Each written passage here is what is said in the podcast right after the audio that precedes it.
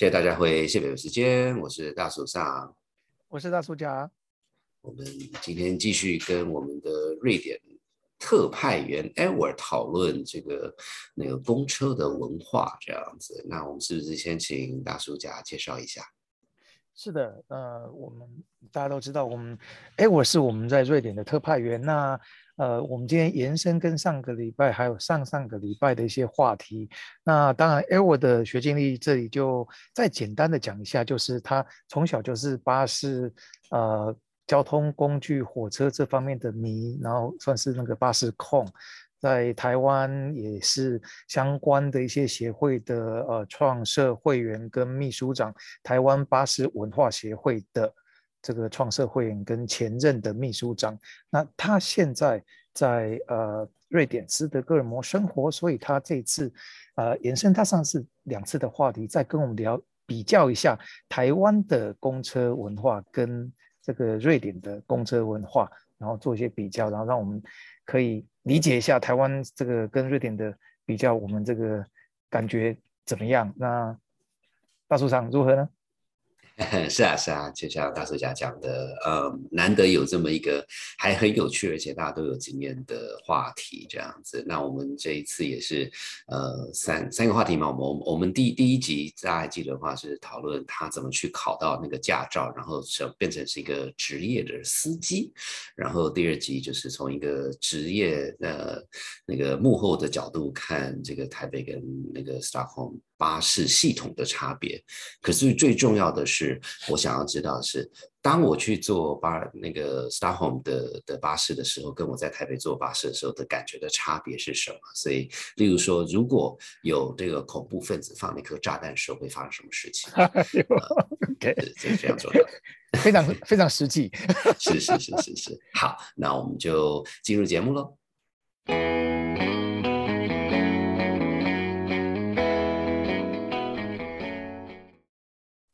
Hello，Hello，大家好。我们今天呃回到现场，然后我们持续跟我们的瑞典特派员 Edward 呃聊一下这个瑞典的搭公车文化。那 Edward 是不是跟我们的听众说个好？嗨，大家好，我又回来了。欢迎欢迎。那我们呃依照惯例，我介绍，然后就请大叔赏来首发第一个问题。哎哎，我欢迎回来。这个时候呢，我要跟大家分享一个很烂的 observation，就是呃，欧欧洲、北美这边我都做过相关的交通呃公共交通工具，所以我先讲说，在例如说在法国的时候呢，这个怎么逃票是一个全民运动啊，那。那在中欧那边的话，就会这个那个查票就是一个一个那种全体，也不是全体性，应该说，呃，他的还抓的蛮严的，所以蛮好奇的，在瑞典这边，他们第一个有没有查票？那那查票的模式又是什么呢？呃，其实瑞典生活水准很高啊，但是逃票的人还是不少啊。原则问题吗？尽量不要花钱，就是尽量不要花钱的。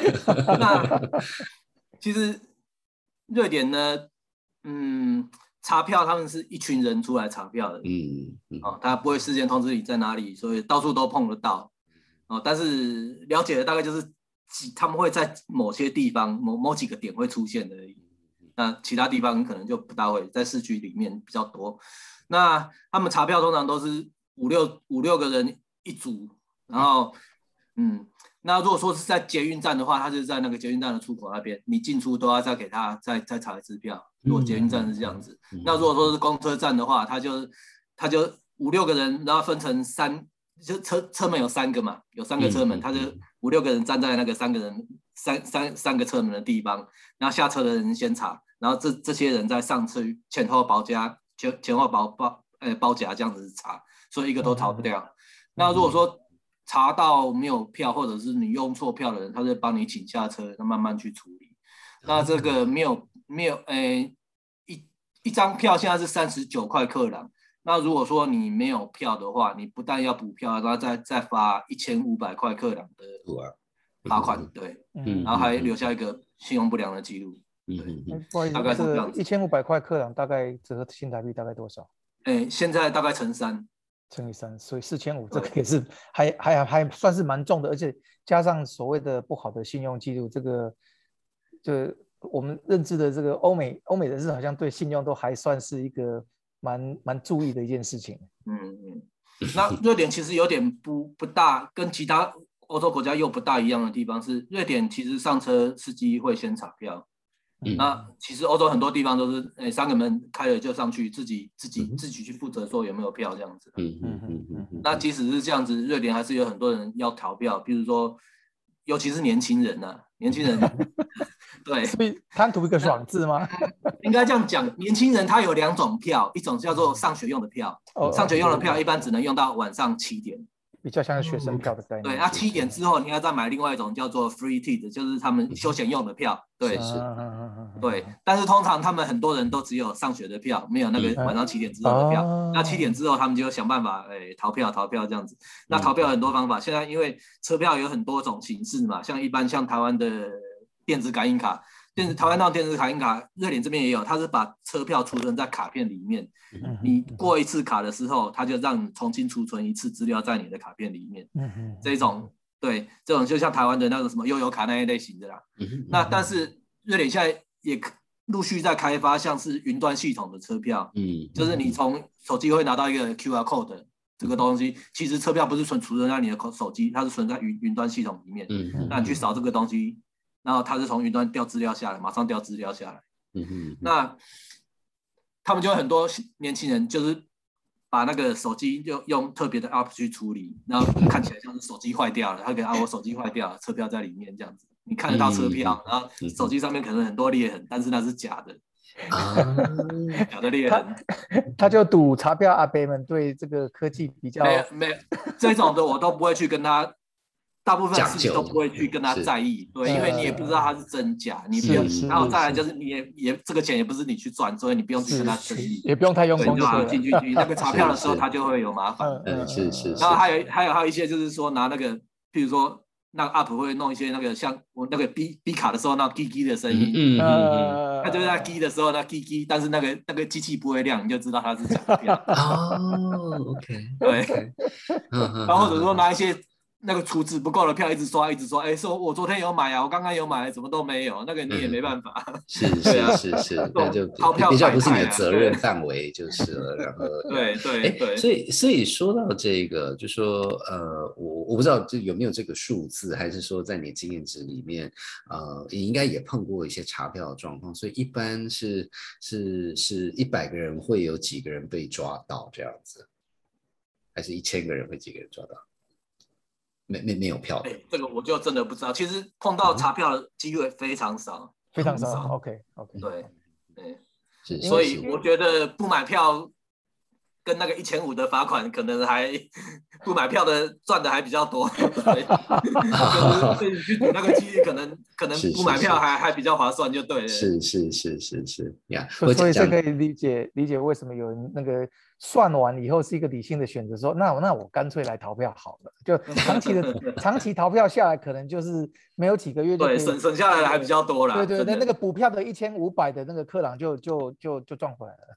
是是是，对，有时候说到这个，我我就想到有一个经济学里面有一个很有名的那个研究报告，它里面就在讨论这件事情，就是他他在讲，他是美国的例子，他说那个呃违法停车，因为你可能会被开。开罚单可能不会被开罚单，那那他在讨论说要开过，就说平均值是开多少罚单的时候才会遏制人家去违法，就就让人家不要违法。我觉得这是蛮类似的。不好意思，那个查票这边，我我还有一件这个就是很琐碎的，不过因为我我我我在欧洲碰过查票的的状况这样，所以他就是呃车子停下来有三个门，然后一个门，例如说两个查票员，你下车的先查，然后他们。就上去，所以他也不会呃把车子停留时间增长嘛，然后他就上去，然后就是三方夹攻，反正在下一站之前，每个人都查你有没有票，是这样子吗？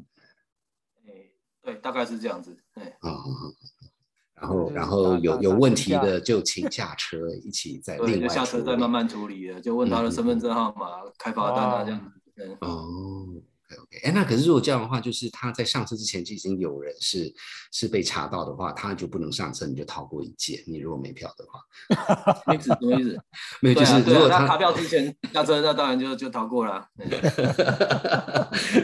你你知道吗？问的好好仔细哦。呃，对，你知道我就是那种，我就是属于那种上课我一定坐最后面，然后这边这边吃泡面的那一种，所以这游戏规则要一定要问清楚。那那那接下来我要问一个问题是，那刚才那个那个查查票逃票那那么刺激的，我们讲一个比较没那么刺激，但是我觉得个人也是比较好奇，说那每个地方它的那个等公车都有一个候车文化，那那瑞典的候车文化又是怎么样？可以看到长长的人龙吗？还是怎么样？哦，瑞典比较好玩的，对，像瑞典的话，公车它都有一个固定的时间表。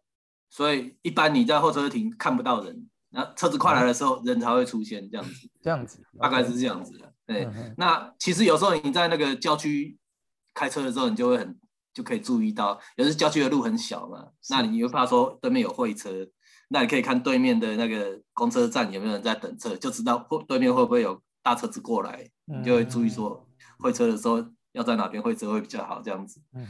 对，那再来就是。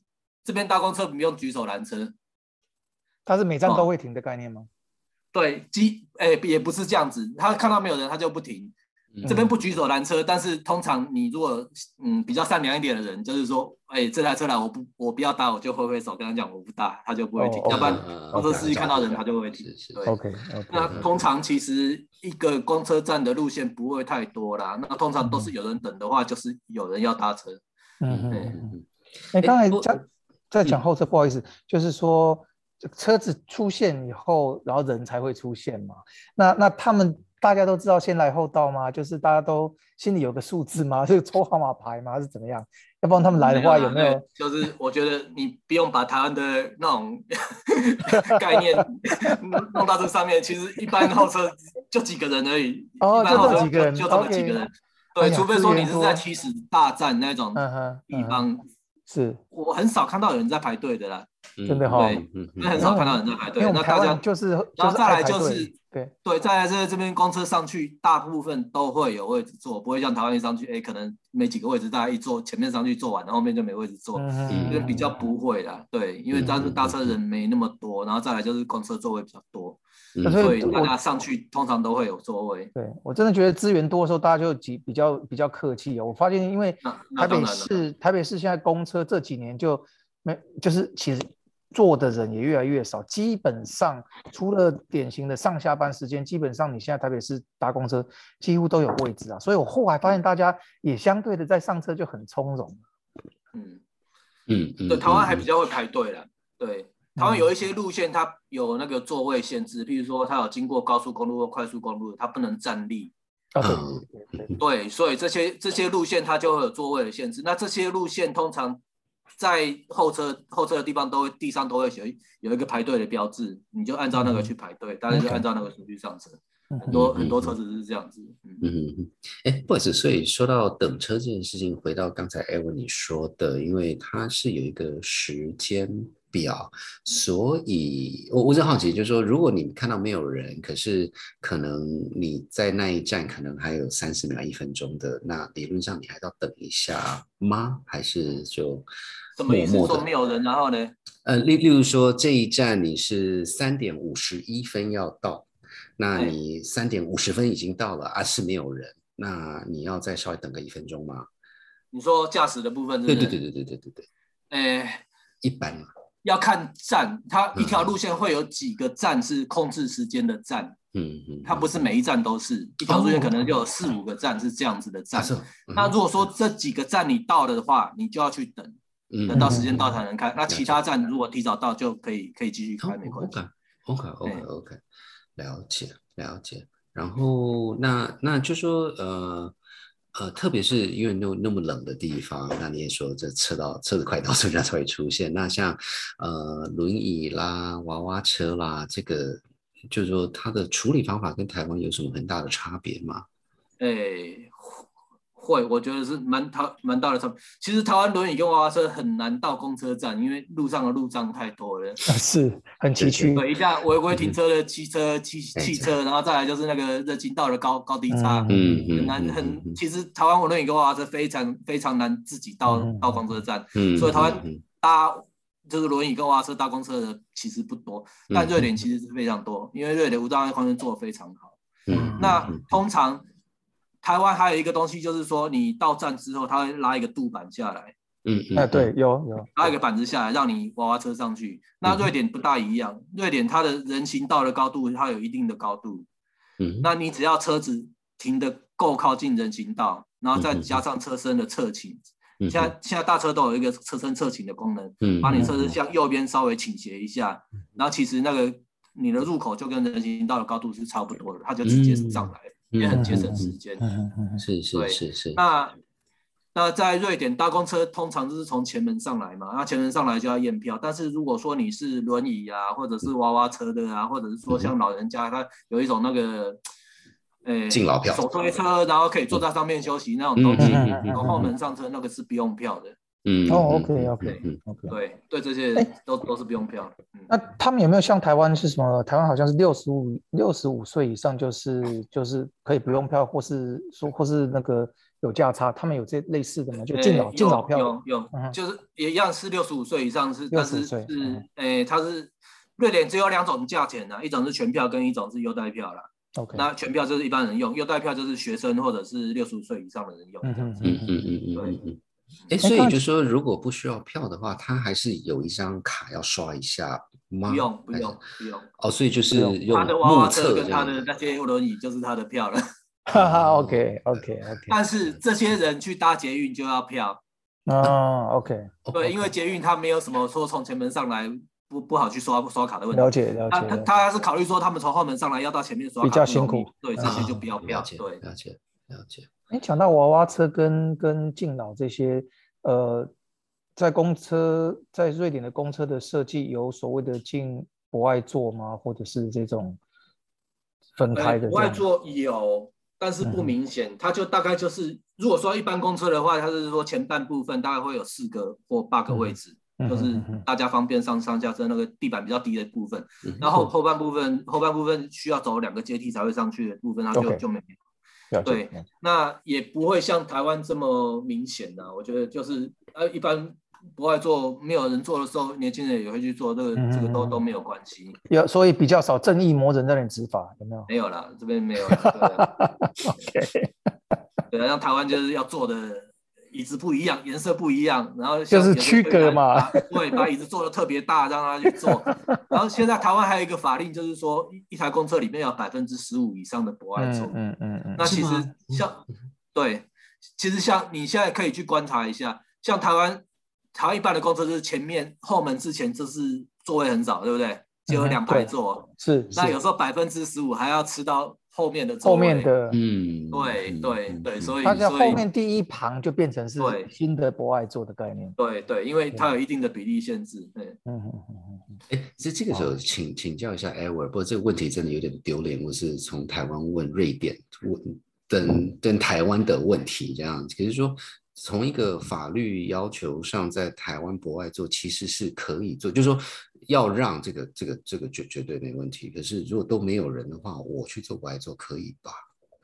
可以啊，当然可以啊，可以啊，没有问题啊。现在是只是碰到大妈会被骂就是。做啊，那我觉得不知道现在台湾的。正义魔人太多了，方便嘛？正义魔人拍个照，然后摄影下上传，大家就就开始批斗。那我觉得大概是避免这种事情发生，才不敢去做了。现在常常这样子，一一般现在的讲法是说给有需要的人做的，然后有时候就是啊，真的没人做的时候你去做有什么关系？那有时候就常常会看到，就年轻人坐在那里，然后那个。阿北或者是大妈就要求他这样做，他说：“但是我真的也很不舒服。”然后就就起口角了。你看起来就没有不舒服啊？但是我现在发烧啊之类的。没有，没没有。你这个时候你说发烧，他就站远一点。他就哦，好好好，等一下，再咳两声，对不对？大家都吓死了。的确，的确，的确。不，所以讲到这个，那那吃东西呢？这个是是是是什么？什么是可以，什么是不可以的？还是都不可以？台台湾是不可以吗？台湾是不可以。对啊，台湾的一般的台湾是捷运不可以，可是火车可以。火车可以，然后长途的客运可以，比如说你台北搭搭到台中，台北搭到高雄那一种可以。哎，公车有说不可以吗？公车可以吧？公车上有说不可以，但是并好像但是并不会严格去管制。是啊是啊是。哦，你有反正最严格应该是捷运啦，捷运是最严格的。对，但是通常大家也都不会在车上吃东西，或者特别吃那种有味道的东西，那那当然是很有问题。那瑞典的话是没有没有去禁止这些东西，但是。瑞典也不像台湾这么方方便，什么拿了什么臭豆腐，拿了面包，到处都买得到。seven seven 没有到处都有这样子。对啊，对，seven 没有到处都有，所以我很少看到在车上吃东西。但是饮食沙漠，喝酒的，喝酒的。喝咖啡的、喝饮料的很多。OK OK OK，没有就是有在容容器这样。对对，尤其是那种周末晚上喝酒的，在车上非常多。所以，但那他喝酒的话，以及在美国的话，就酒你要用一个袋子再把它包起来嘛，就是不让人家看得出是你在喝酒。在瑞典有类似的法令吗？就是规定。像他他，我的意思就是说，他可以就拿着一个啤酒瓶。啤酒罐子这样可以啊，可以啊。哦，对。美美国那个跟交通没有关系。瑞瑞瑞典只管说你年龄有没有到，他不管你怎么喝。对，是是是。那那美美美国是对的，美国那个不一定是跟交通有关系啊，那个是跟公共安全有关系的。那是当当地的法规嘛。对对 对，也是所以你有时看看美国的流浪汉，常常有没有用一个用一个纸袋子把把他的把他的酒包住这样子啊？所以大家都知道，大家都知道他在喝酒，但是他就是。但是就是这样是可以的，应该是是是，就不不要把 label 露出来，就是 OK 的这样子呀。哎，所以所以这个说到喝酒，我突然精神又来了。那个，所以 Ever 你说到，特别是周末的时候，就会有人喝酒等等。可是说实话啦，就是呃，喝酒每个人酒品都不是每个人酒品都很好，所以会有什么吐啊什么的嘛？那那那还蛮可怕的。哎，会这个嗯。其实瑞典人很怎么讲？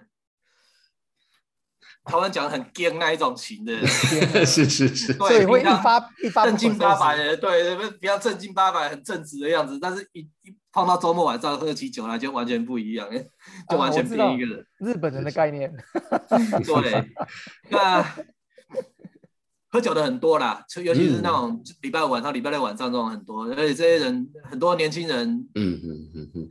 九点十点之后才出来，嗯，庞克头，然后重金属，然后讲话很大声，对，然后就是完全不不想理你那种人，好像欠他一百万那那种样子的，很多这样子就就就出现了，对，然后去市区狂欢狂欢狂欢，五月再回来这样子，嗯嗯嗯，很多这样的。那瑞典的机车又不像台湾那么方便，对不对？那大家就搭公车啦，嗯，对。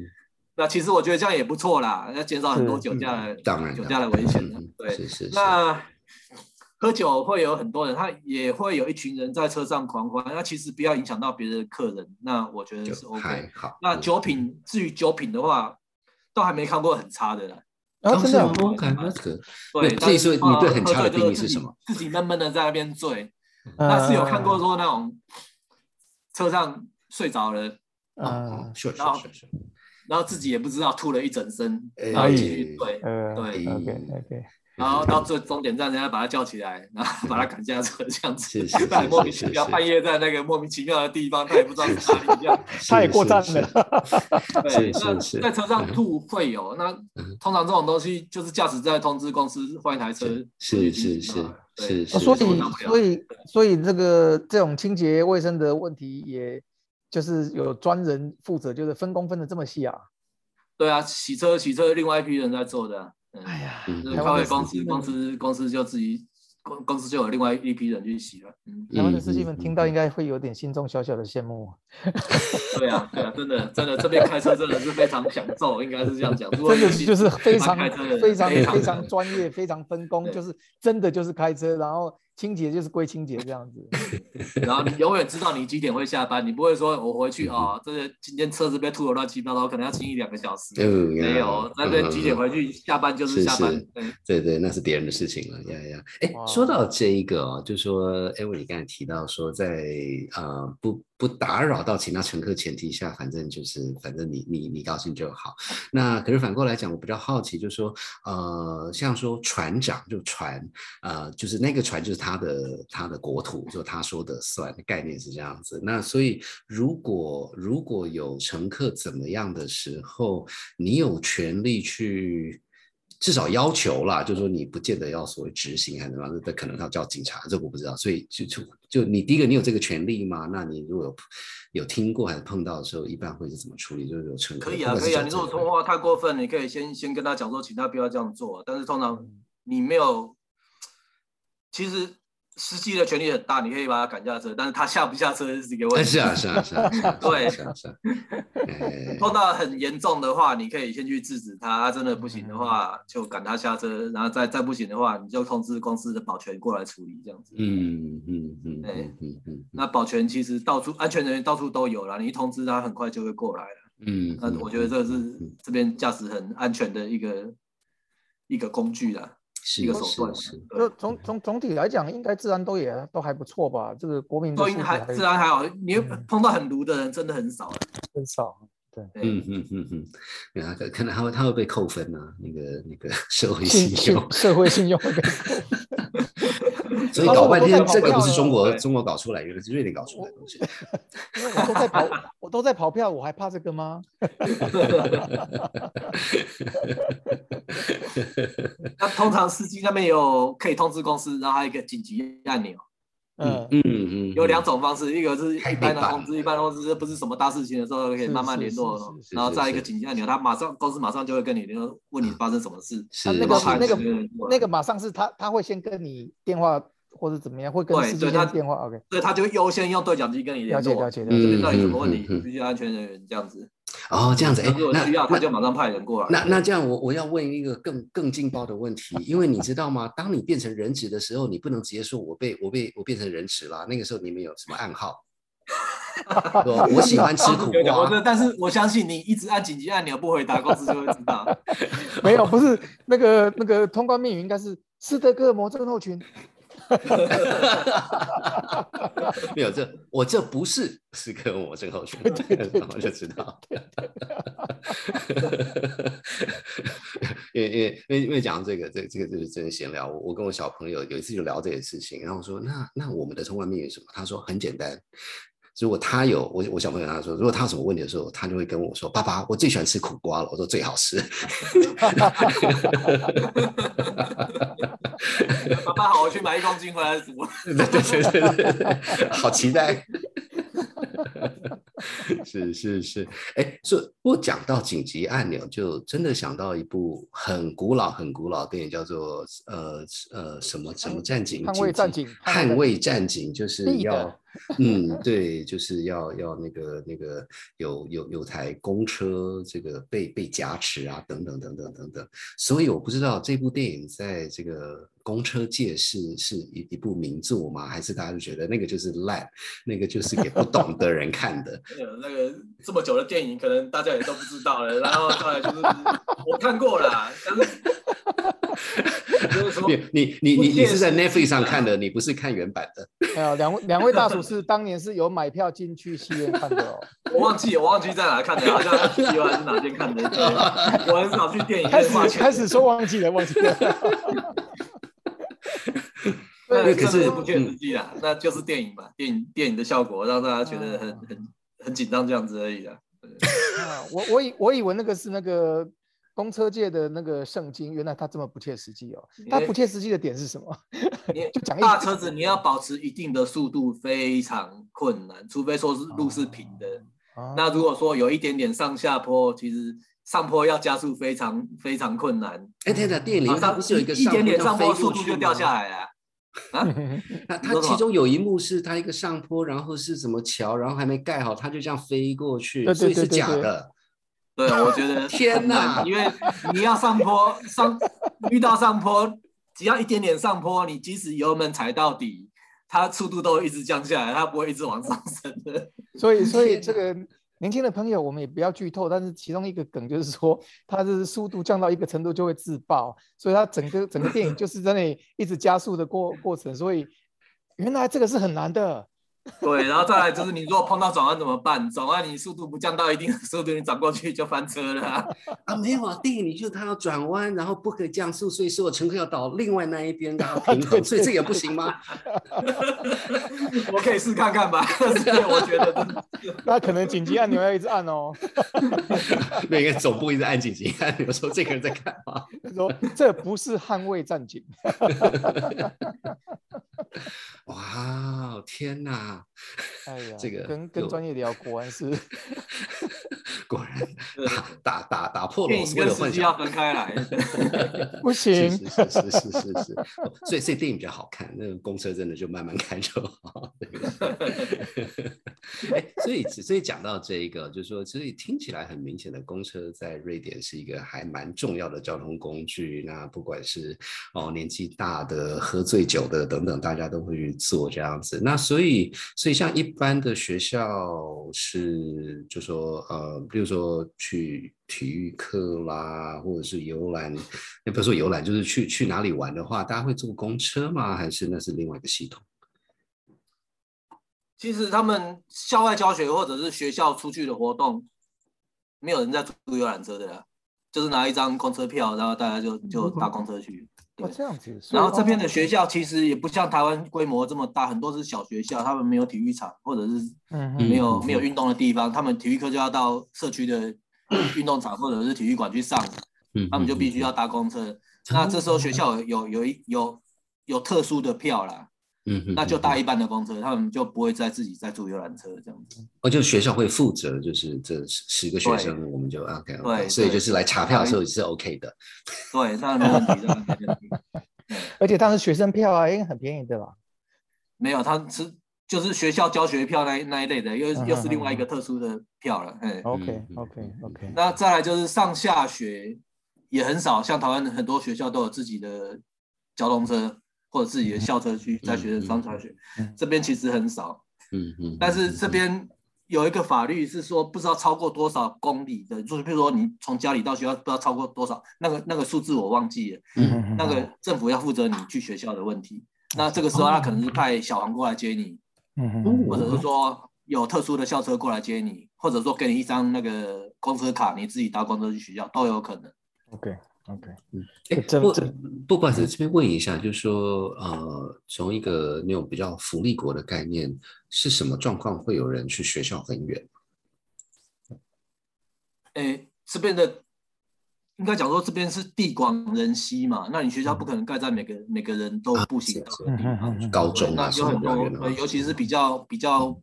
乡下的地方，嗯，是，那可能就是一个一个一个县，就只能就这么几间学校，嗯，那那个时候你上学上学的问题就就会出现了。了解，了解，嗯，OK，好的，那就谢谢我们的那个特派员，那我们今天时间也差不多了，我们就先到这边，然后我们下大家下次都知道说那个在瑞典想要。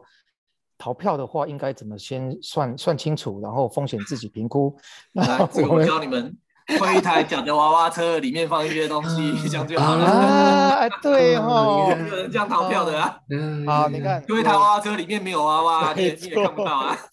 所以你看，有好好的把我们这一集听完了，就有福利。所以我们就，我们今天就到此。对，这个说，这这就说，这个节目是韩国的节目。OK，好，我们今天就到先到这里喽，那就谢谢大家，下次见，谢谢，拜拜，好，拜拜。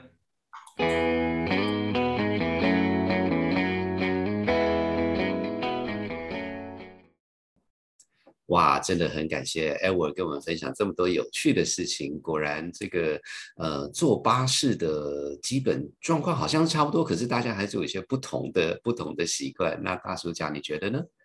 我第一个想到就是，哎呀，有一个那个所谓的 逃票心理学，我我觉得那个很高兴认知到说，瑞典的年轻人跟台湾还有其其他地方的年轻人都一样，就是有一一群小小的的这个族群，就是不管种种原因，也许是经济考量或者是心理因素，觉得这样很爽，可以呃逃票。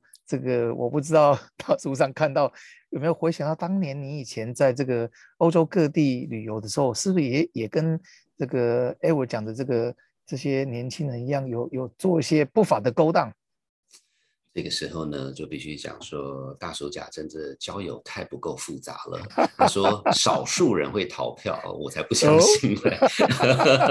不要不要讲别的，你那个停车有时候违规停，你也会停停看啊。哎呀，这 any 呃，会啊会啊会啊，其实逃票其实是蛮有趣的。有时候有时候真的是会忘记，或是是弄错，那是一个。可是我印象很深刻是，嗯。我很久没没去巴黎了。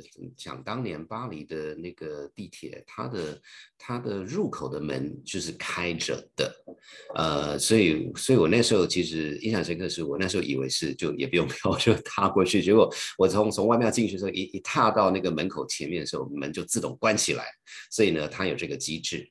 所以呢，这个跟你就想，这跟逃票有关系。问题是旁边就走过了一位路人甲在里面的，然后他就看到我要进去，然后门没关起来，他说：“等一下，等一下。”然后他就他就从他里面踏上这个门的时候，门口就打开，他说：“哎，可以过来了，你可以过来了。”所以呢，这个呢就是逃票，大家要做坏事要一起做，这个是这个小弟小小的建议，就这样子。哦，所以你的意思说，那个当你的。动作对的时候，那个当地人会帮你一把，就对。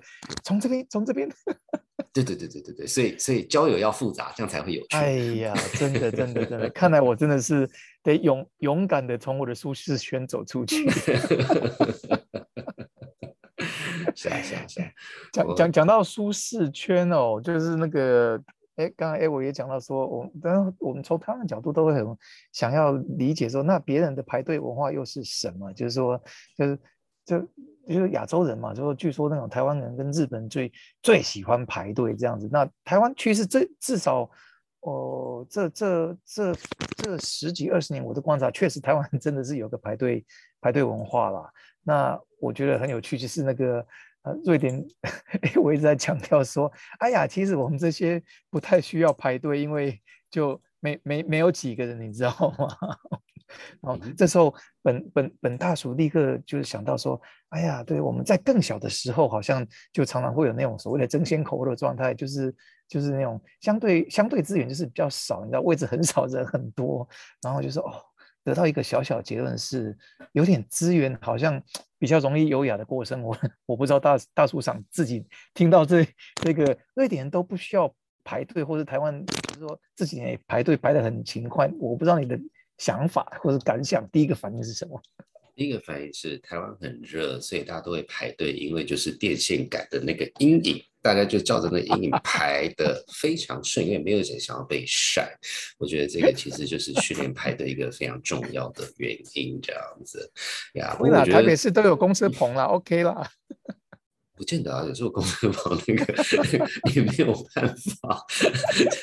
这个我觉得，我觉得排不过不说说实话啦，因为那个至少台北这边，我就很确定是那个呃有。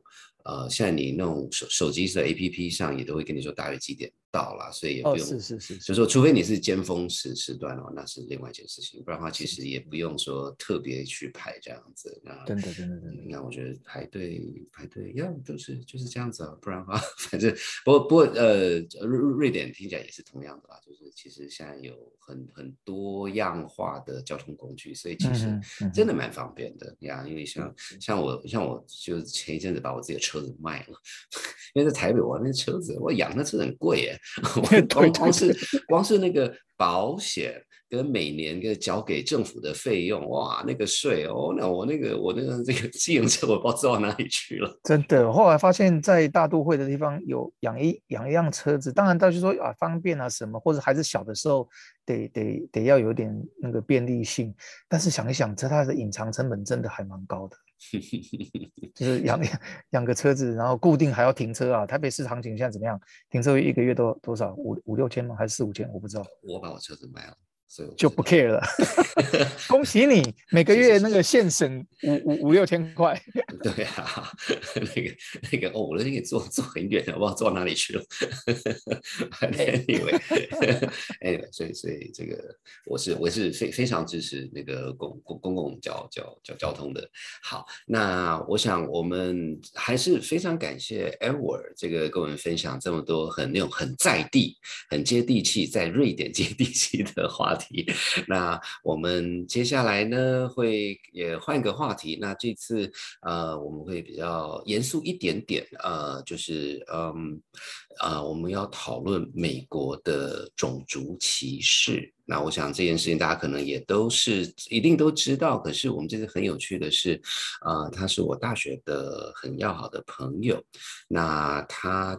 呃，他是美国白人，然后他好几代前是有黑奴的，然后他后来他现在是一个记者，是一个作家，然后他就回去寻找，呃，跟他同姓的这些黑奴，然后讲了他家族好几代前的故事，这是一个非常美式，就是呃，希望大家借这机会了解一下美国的种族歧视，不是我们想象的那么简单，它本身是一个非常非常复杂的话题。好。那我们今天节目到这边，谢谢大家听我们的节目，拜拜，拜拜。谢谢大家收听本集的谢伯伯时间。在本集节目结束前，要来好好感谢我们最棒的幕后团队。我是 Ariel，还有 Oliver、Hannah，还有 Lalisa，以及门面担当大叔嗓、大叔甲。如果你喜欢我们的节目，别忘了按下订阅和。五颗星的评论哦！